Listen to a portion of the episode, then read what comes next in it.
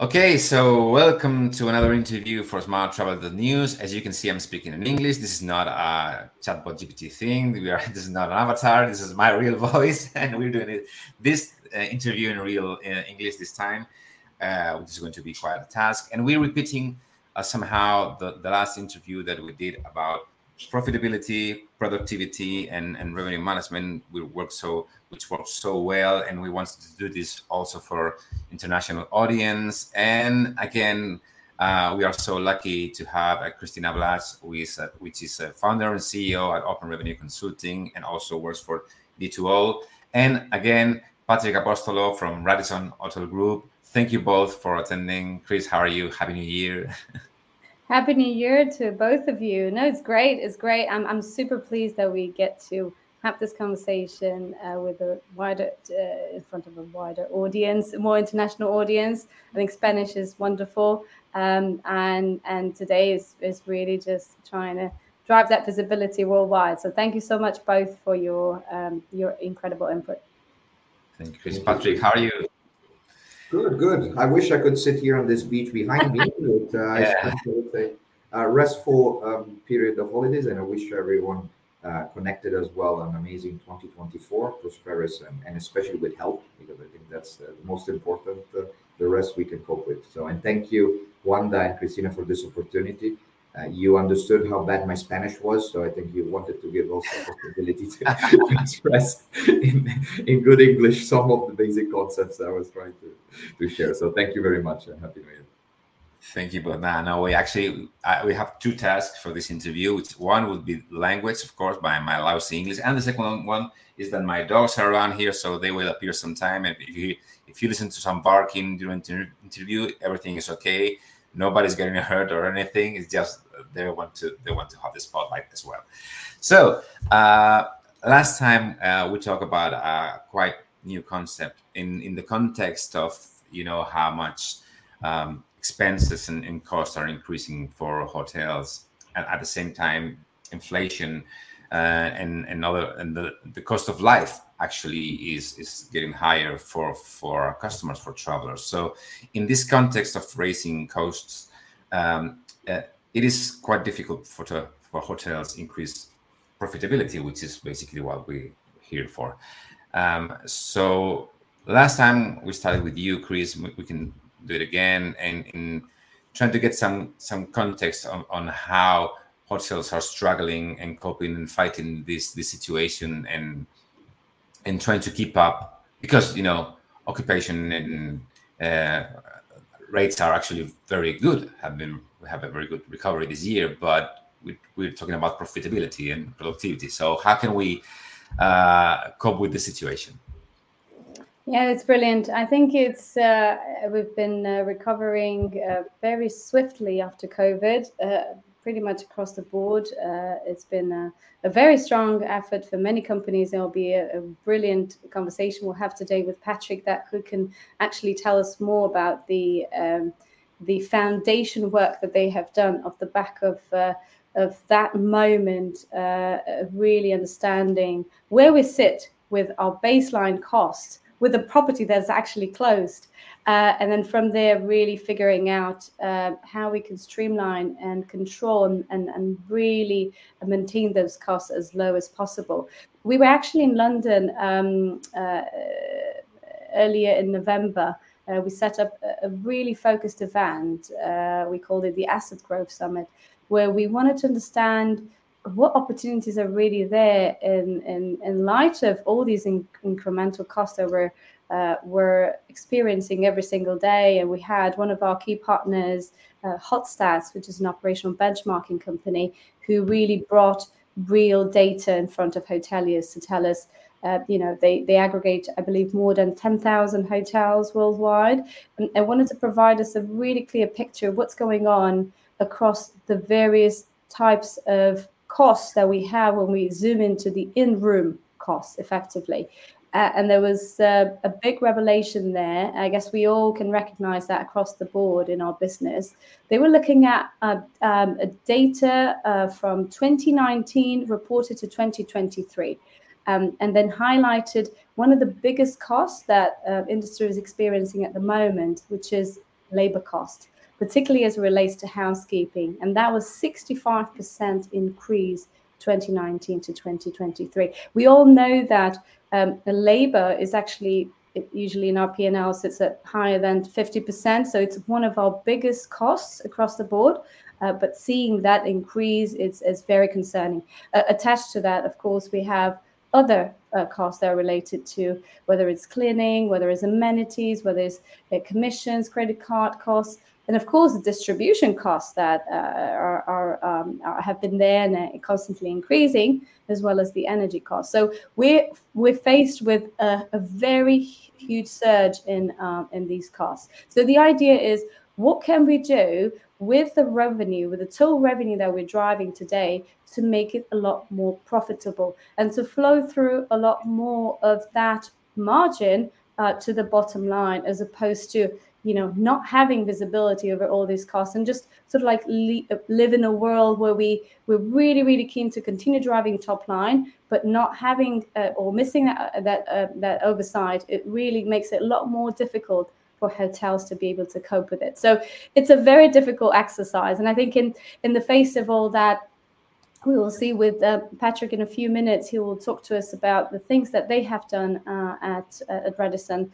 to improve that. But I think over um, across the board, um, uh, you know, hotels have generally very very high level goals the most difficult part for them is is to uh, identify how they can really distribute them in a way that um, they can turn them into actionable uh, planning and help them retain that profit margin um, as best as they can.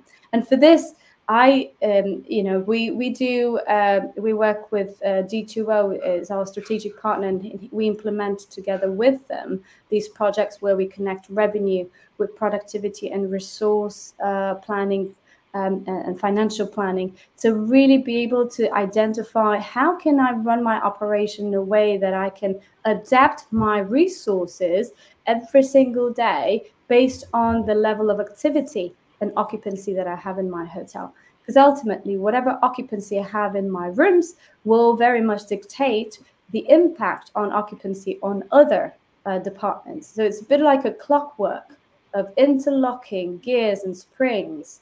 And when you know rooms has a massive impact on what's going on in the other departments. So the idea is to really determine what are my needs? What are my requirements across the board that i can um, understand them? I can open up the flow of information across every single one of those departments and i can then allocate the right resources in each and every single department constantly for every single day of the year. And this is the biggest challenge that hotels have today because this means connecting data and I think we have brilliant intelligence uh, on the revenue management side. We go into lots of granularity when we segment and we look at our cost of acquisition, but we have such little insight into all the profit centers and cost centers and how we do revenue and how we forecast revenue ultimately impacts the cost and how we can control the cost in every single one of other departments. So the, the key here is working on increasing GOP, but working on two different GOPs. One, the first GOP I would say is um, is the GM's operating performance. The more we're able to enable them um, to have that uh, visibility and be able to see what's going on in real time in every single department, the more they are have the capacity to increase the second GOP, which is the gross operating profit. So I think that's really what we're trying to tackle today and you know being able to identify the ultimate resources and connect them into the productivity uh, we have seen uh, you know it can drive three to four times more powerful that gop than any other action that we would do uh, across the board. Um, and not just the gop but allocating the right resources is also an answer to to our guests' expectation and satisfaction. So, um, you know, it, it really requires us to always allocate the right resources, also to, also to retain that level of um, of satisfaction that we want for our customers, and of course, that will impact the uh, ability for us to drive uh, revenue as well. Um, and I think, um, without trying to make this too long of an intervention, but I think what we need to think once we are able to connect the data, it, we need to expand our analysis uh, and financial planning uh, where we're actually able to include additional KPIs. When we look a lot at occupancy and ADR and TRevPAR, and even trying to go into GOPPAR. But what we, you know, what we don't really have a clear visibility is this cause and effect situation for us to understand how productivity uh, and its trajectory is actually happening in real time. And that's where we connect revenue with operations by introducing what we call, um, you know, operational forecasts. So apart from my rooms forecast, I actually end up doing an operational forecast in every single department daily that is unbiased, that is realistic, and is consistent for the upcoming number of days, room nights, um, uh, you know, uh, covers, guests, and so on. And for this, we really need technology to empower us to do this. Um, and one of the KPIs that will be facilitated by connecting revenue with productivity and resource planning is, um, I would say, fairly new to the EMEA region or worldwide, but has been has been living and breathing in Scandinavia for over 20 years, which is revenue per hour or revenue per operating labor unit. And this is really the opportunity to understand how the total revenue that we drive across the board, uh, which is effectively a, a sum of all the revenue we have divided by the number of hours that we end up paying, uh, the labor hour pays, gives us a very good correlation. It goes hand in hand with our GOP. And, and this is where we start talking about aligning revenue with, um, with productivity solely through controlling the costs that we have. Sorry for that long intervention there, but thank you. Thank you for the opportunity. Okay, Chris. And that actually, that's a nice intro for you, Patrick, for, for you to take it from there. I was thinking that uh, there was a, like a common conversation when we were after COVID that the, the many hotels have taken that chance, that extra time, if you if you if you if you will, to really adjust technology and procedures. So, how was it in your case, and and specifically for, for this uh, this very curious part of uh, uh, increasing productivity? So that, to, to begin with, and thank you for the question, and Christine, I think it's uh, it's uh, elaborated but right on the spot, and KPIs are for sure the driver. Now, if uh, in our vision in Radisson is that if you cannot prove it with a number, it doesn't exist, pretty much. Um, what I like very much and you stressed is the fact of the predictive prediction. Um, we believe that once you have closed the month, you have closed the month. You can learn what have been the opportunity that you lost but when you're looking and steering the future, that makes a totally different impact on the business. And so, connecting one to what you were mentioning before, we started our journey in 2019, for example, with PMI, actually end of 2018. And already in the first year prior to COVID, we got to almost half a million saving in our lease portfolio. So we as Radisson work with three main buckets of contracts, lease, which we have about 72 in operations, we have the managed, which are over 700, and then we have the franchise portfolio. So here I'm, I'm really focusing on the lease because lease represent as well the biggest part of our EBITDA result consolidated at company level. And, and that's how important this portfolio is for us beside the high producers. With COVID, it was an amazing opportunity for us, to be honest, in the worst situation. Why? Because we had never had the possibility, unless it was a new opening, to understand what is the baseline so ironically, by closing 200 hotels in EMEA during COVID, it brought us to the situation to say, okay, all my cost lines, now I can understand. And surprising enough, one time talking with Young, the CEO of D2O, we were looking at HLP, so heating, lighting, and power. And that was the only cost line that was not going lower than 50% reduction. Then we started to question ourselves, and we started to actually understand that there is always that fixed component in HLP that no matter what, it will never be a variable cost. It will always be a fixed cost in that sense. That's what uh, uh, you know PMI is uh, is bringing in is bringing connecting again the accuracy of the top line revenue forecasting. But I insist, what makes unique and universal is activity.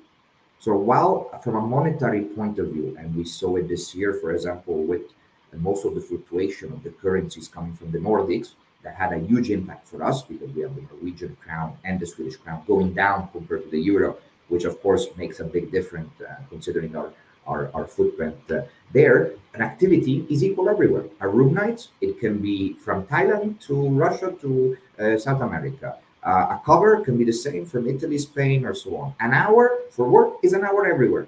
So I don't need to anymore try to look and, and find as an operation guy that work as activity on looking on connecting the dots on the revenue.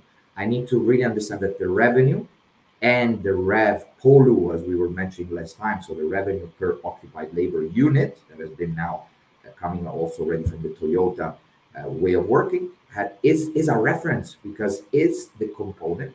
But together with the RevPOLU, we personally started to look in Radisson also to hour versus cover, hour versus room night. And that was, for example, one of the things that we learned during COVID one as well, because we were focusing a lot on rev polu when revenue is steady and there is growth, great to look at RevPOLU because it's the representation of your business. It's telling you exactly how much you're earning, earning per hour. The moment we started to close hotels and then reopen them again, we were in most cases in basic service. So being in basic service, I might not need an FMBT or I was serving uh, limited food and beverage because of protocols and so on that we had in different countries. That meant that RevPOLU was not representative anymore of the situation, of the context of COVID.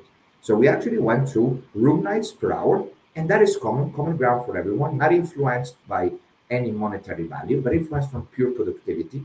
And when we talk about benchmarking, that is it's it's it's stunning how many GMs just open their eyes and and as uh, Cristina was saying, you know, the GM operating profit is not only the gross operating profit in that sense, because that is the biggest change management activity that many times we have to do with GMs is convincing them of the prediction.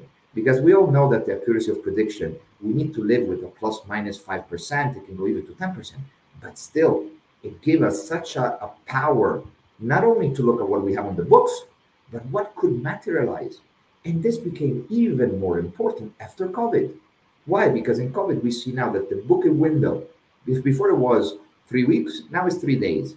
And my business, if before it was one year, now it's 45 days. So having a tool that is so agile and flexible to predict what's coming is just a change management activity that is important for the hotel to achieve. Mm. Thank you, Patrick. So, so Chris, um, when we talk about benchmarking, usually we're thinking about benchmarking our hotels against another hotels in the competition on the on the local area, etc so we're not that used to like a, like an internal benchmarking, which is the, the big difference here. So Patrick mentioned that the many GMs open their eyes when they see this data and these predictions.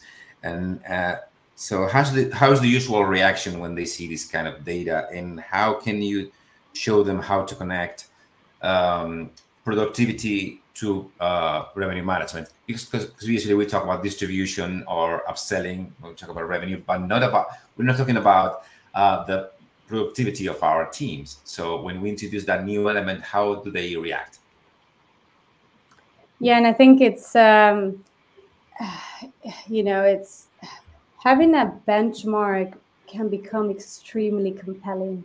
And i, I remember uh, with lots of the projects that we do uh, and we're sitting with organizations and they say, well, I would start with one hotel to see how it goes, and then we, we take it from there. And when we explain to them about the benchmarking and the index that gets created and this opportunity to compete between properties and between departments and between GMs, they understand that, wow, it actually drives my performance having an opportunity to benchmark. So benchmarking uh, converts in, uh, or turns into something extremely compelling for hotels because number one, it's able to look across your entire portfolio to see based on the same parameters, like Patrick was saying. You know, those KPIs are the same across the board. I want to be able to uh, group my hotels into specific clusters that become comparable. And I'm able to spot very quickly where the drivers, uh, the, the, who are the performance drivers, who's lagging behind. And once I understand, I identify a property that is lagging behind, I'm able to drill down into it to see what is causing that property to lag behind, which department is responsible for that lagging. Um, and what are the specific uh, specific factors that impact that department to lag? And here we're talking about a methodology that we call it adaptive resource management. And what it means is that um, off the back of everything that you evaluate, uh, you have sort of like a cycle. So you start with uh, the planning stage. Planning is extremely important for you to be able to understand what do I need to plan? Uh, uh, what are the resources that I need to plan every for every single day in every single department to be able to achieve my targets? And then, really, well, the next sort of phase will be about uh, being able to do what I have planned. So, executing that plan is extremely important. Then I monitor to see what is the impact of the execution of that plan. And if something goes, you know, more or less uh, according to the plan, then you evaluate and learn from whatever hasn't happened or was meant to happen. Once you are comparing um, historical data with and, and identify where were you not able to plan resources effectively that sort of like kept you behind your targets, then what you do, you adjust. You adjust and you take the action. And this is the approach that allows us to understand the leading indicators, not just the lagging indicators, what we have historically been doing, or the deviation from the objectives that we have to targets that we have to reach, but rather what is the delta? How can I get, how can I change the course of action now?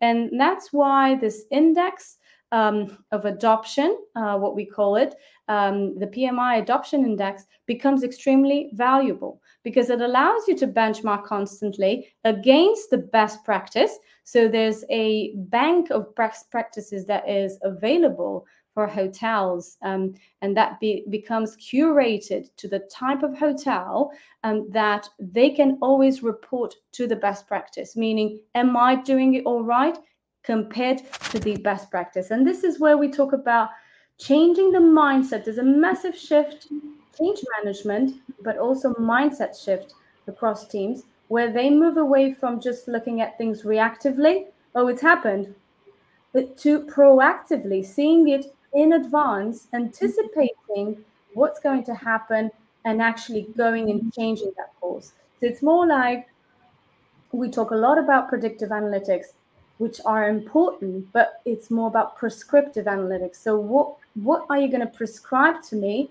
in relation to that best practice that will allow me to change the course and look at those leading indicators. And that is what GMs and the head of each department requires in order for them to be able to plan uh, their resources to the best possible way and, and, and, and create this profit management environment where a revenue manager sets the scene, they, they accurately uh, uh, agree to what the provi- what the uh, forecast is going to be, and then the uh, the heads of departments, from an operational standpoint, they put into action. They plan the relevant resources, and that's where we're going to start seeing that we're starting to shrink those costs. We have because we have visibility over them. We're able to control them. We're able to contain them we are able to drive our margin But we need to start driving profit from our revenue not just top line. We need to look at the bottom line because that is will future proof us, will make us a lot more sustainable. And of course, human and labor, uh, uh, the, the, human resources are critical because they're 50% of our P&L or more. But there's other material resources that we need to have in view when we talk about um, managing uh, and and and, and uh, resource uh, managing those resources. Um, and these are material resources from energy to water to gas uh, to you know um, residues and, and, and waste everything we need to have it under one single uh, um, in, within one single platform that is connected and that allows us to determine the next steps we need to take uh, every single um, day of our operation so so uh, patrick taking this into account, uh, do you feel that you have changed in some, in some way your KPIs since starting working with, with PMI in terms not just of uh, resources, of course, but also uh, with your team? Do you use different KPIs now? Yeah, yes, we do. Yes, we do absolutely. And I think there is an important factor also to relate before starting the tool like that and looking for the internal benchmark as well. So first of all, every company will have, in in most sense, it would be probably a rare exception, a best practice in the company. So that has been our exercise to begin with. We started with looking at our hotels or lease portfolio. We found the ones that in the traditional KPI environment were showing us the right organizational structure to start with and the right leadership on the ground. And once we had done that, we categorized the operations of our hotels in four different categories. On looking at that, of course, every category had different nuances. For example, a medium hotel with big M&E may have an M&E component that is important both for the total RevPOR or for the overall productivity of the property. And so that's where we started to say, okay, we might have different KPI set coming from PMI adapted to the different size and organization of our operating model, property per property, based on, on, on that. And of course, then that becomes also a great uh, enabler to actually bring the change management to other hotels. Because, first of all, you're presenting your organization with the fact that these practices are not reinventing the hot water, they're present in many organizations. But second, that you need a, booster, if you allow me, like uh, P- PMI with D2O, to actually allow you to steer and, and, monitor and modify these KPIs, these fundamental KPIs, towards the end objective that is always profitability and then EBITDA at the end of the day. That's we're, we're not a charity organization, so we, we always try to to, to increase our, our profitability. That's it. So absolutely yes, KPIs have been. We are in continuous work with the, the D2O team because sometimes we also drive them crazy with no ideas of new KPIs because then of course when you start to open to a bigger audience, so now we have over 150 hotels with PMI with different geographies, different backgrounds, international crowd. You can imagine how creative this can be.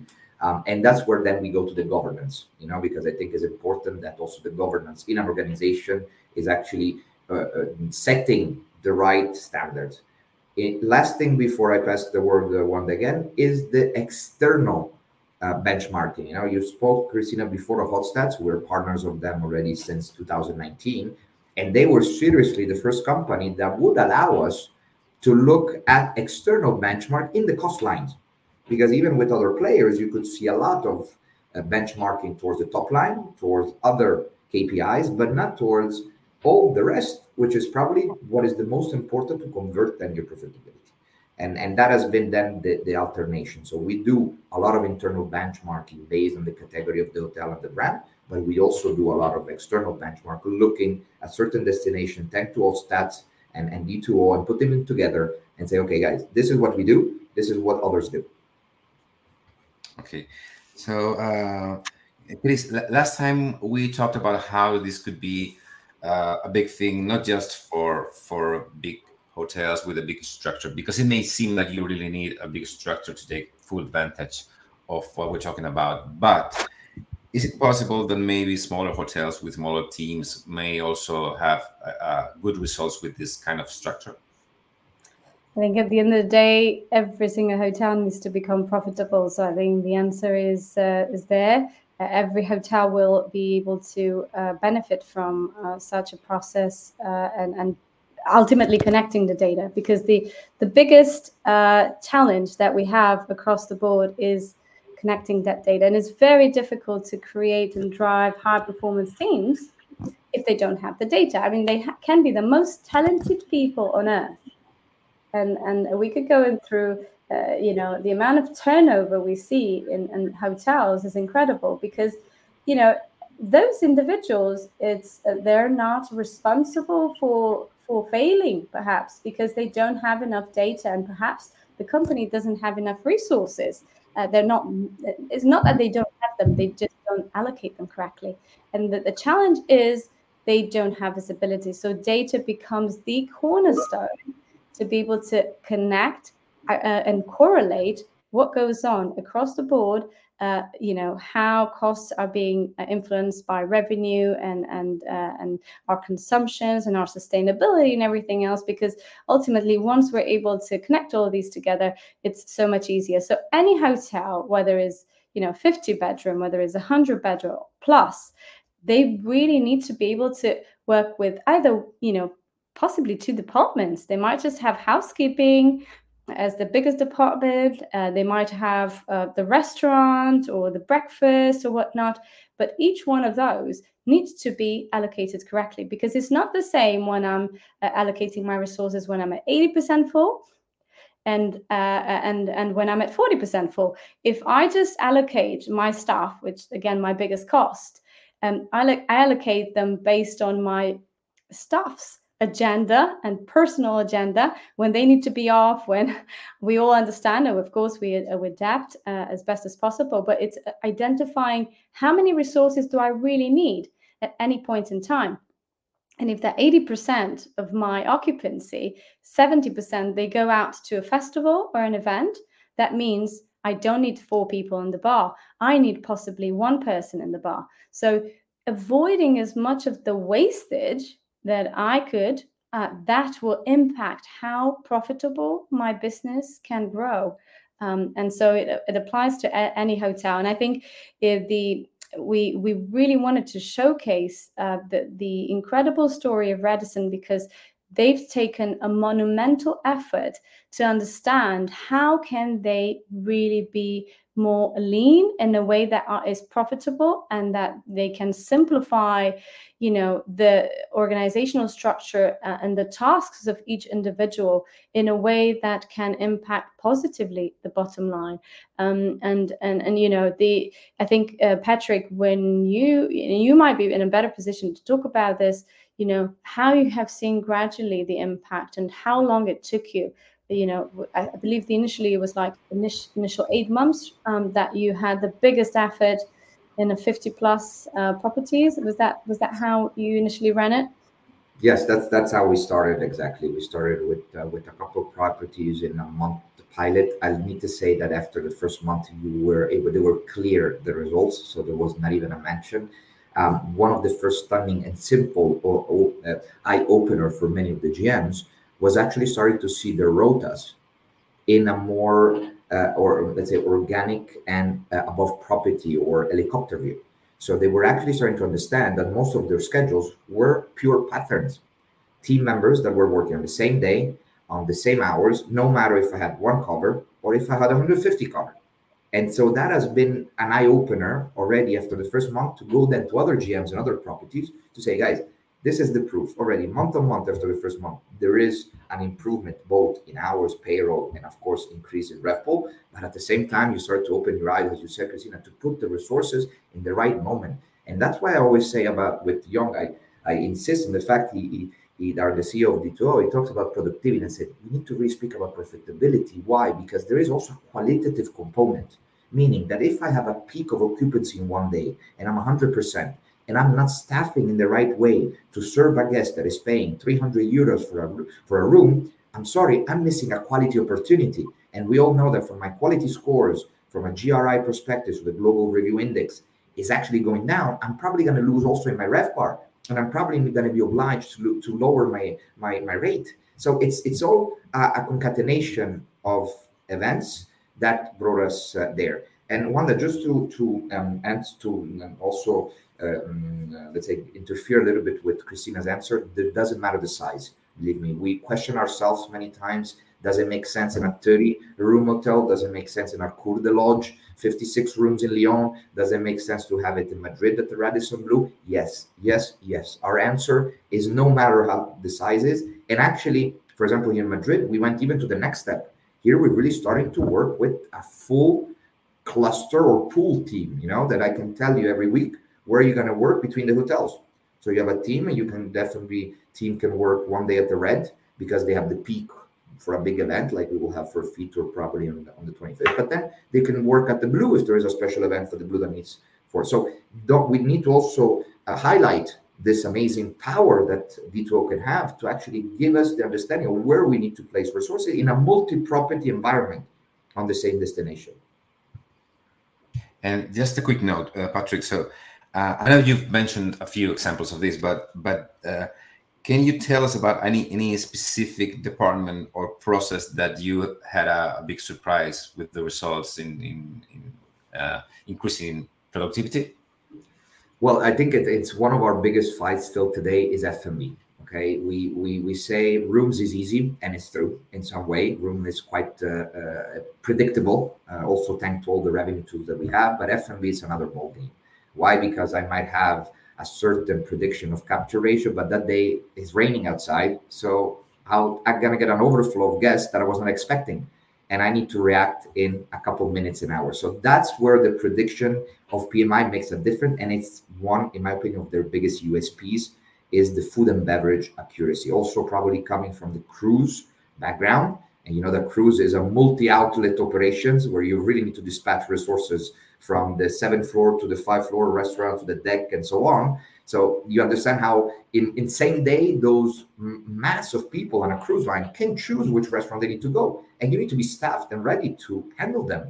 And that's where D2O gets the real difference. So F&B, and in particular in the F&B kitchen hours because those in the kitchen hour you really start to look at the hidden cost. Okay. sense. great. So I, I, would like to have like a, a like a final um, conclusion from from you both but in in the sense that now that we're talking so much about ai and technology and of course this includes uh, in some sense uh, uh, things related to big data and, and everything. So not just to have your your opinion on, on how the human is going to be important in this context, but also uh, in which sense does this take a different mindset? Um, not just uh, uh, not just technology. In which sense you we need to have new, a new mindset in our not just in our uh, GMs maybe, but across the, the, the whole teams. How do you feel that we need a different approach to how we um, how we deal with with talent and and different kinds of you know people around the organization. First chris maybe? Yeah i mean um, i think um, again it goes down to uh, once you have enough visibility uh, of what's going on uh, in your organization and across each and every department you'll be able to really uh, start driving you know a visibility on individuals and how and make them shine. Because it, it, it creates this trust within the organization within the department that you no longer have to ask questions or feel worried about asking questions because you have data. So you can plan your own department to the best possible uh, uh, outcome that you can or that you need because you have your data in front of you. Uh, and you know exactly what i need to tackle now whether it's kitchen, whether it's housekeeping, whether it's food, who is driving, um, uh, who's lagging behind, and how can I support them? So it builds that trust between the head of department and the GM. So for them to really collaborate, the GM doesn't have to inquire anymore. What is going on here? Why is this happening? He has the data. He already knows the answer. He just goes there to support that head of department or that employee to help them bring that performance back up. And i think it's just it's a collaboration. It's like moving away from oh i need to worry about this end of month report and that deadline that i need to uh, deliver as to to more of a i have the data i see the future i can i can preempt uh, the best uh, next action that i can do and i can uh, work on it. And i can drive that confidence that what i do is right because you can see how you're benchmarked and how is your are you adopting the best practice constantly? So i think it it it really nourishes that pool of talent and it helps them expand and develop as individuals but, uh, within their organization but also as people working with people because they drive more confidence and collaboration. Okay awesome. Patrick up to you. We we are a service industry so humans are there they need to stay and they will always stay. Uh, i will always have uh, uh, the, the want and watch even if i'm a technological lover of having people there. I think the mindset that we need to change one that christine i think you mentioned as well is the fact that if before the skill had to be an excel skill to prepare a report now the skill needs to be how to read a report. And then is moving the gm from a gm that is actually being probably too strategic in an office to a GM that is hands on and thinking of his guest, because then the systems, the artificial intelligence, will at least give him the direction that he should take. So, people first is moving the people to do what they do. Somebody told me when I joined the hotel school the first time, Nobody has never joined a hotel school to watch the screen. You're joining a hotel school because you have this will and love to serve. And and that's where systems like that are actually easing my life. I always say I met D2O, and as a lazy Italian, it just saved me a day and a half per week to look at my rotas, to look at my forecast, to look at everything, green clothes instead of actually talking with the guests where I could uh, enjoy my time, you know, being empathic. Mm. So uh, absolutely, that's uh, that's uh, that would say. That's a wonderful idea to to to end this conversation. Uh, again, thank you both for for taking the time uh, to to be with us. The dogs have behaved, which is a sentence I thought I never used in an interview, and, and again, thank you so much for being with us. We're going to be together again at Fitur just in a couple of weeks. So I hope we can all meet there. And, and if you have the chance to uh, uh, to say hi to Patrick or, or Cristina there, just take advantage of their big knowledge, and I'm sure they will be happy to to help and speak more about productivity and, and revenue management. Thank you both, Patrick, Cristina. Thank you very, Thank you. very much, uh, Juanda and Patrick. Um, great conversation. And we'll see Patrick also at the HSMAI uh, ROC Revenue Optimization Conference next week in London. So looking forward to that. Definitely, definitely. Thank you both. Happy New Year to everyone and see you in Fitur in London. See you. See you. Thank you. Thank you. Perfecto.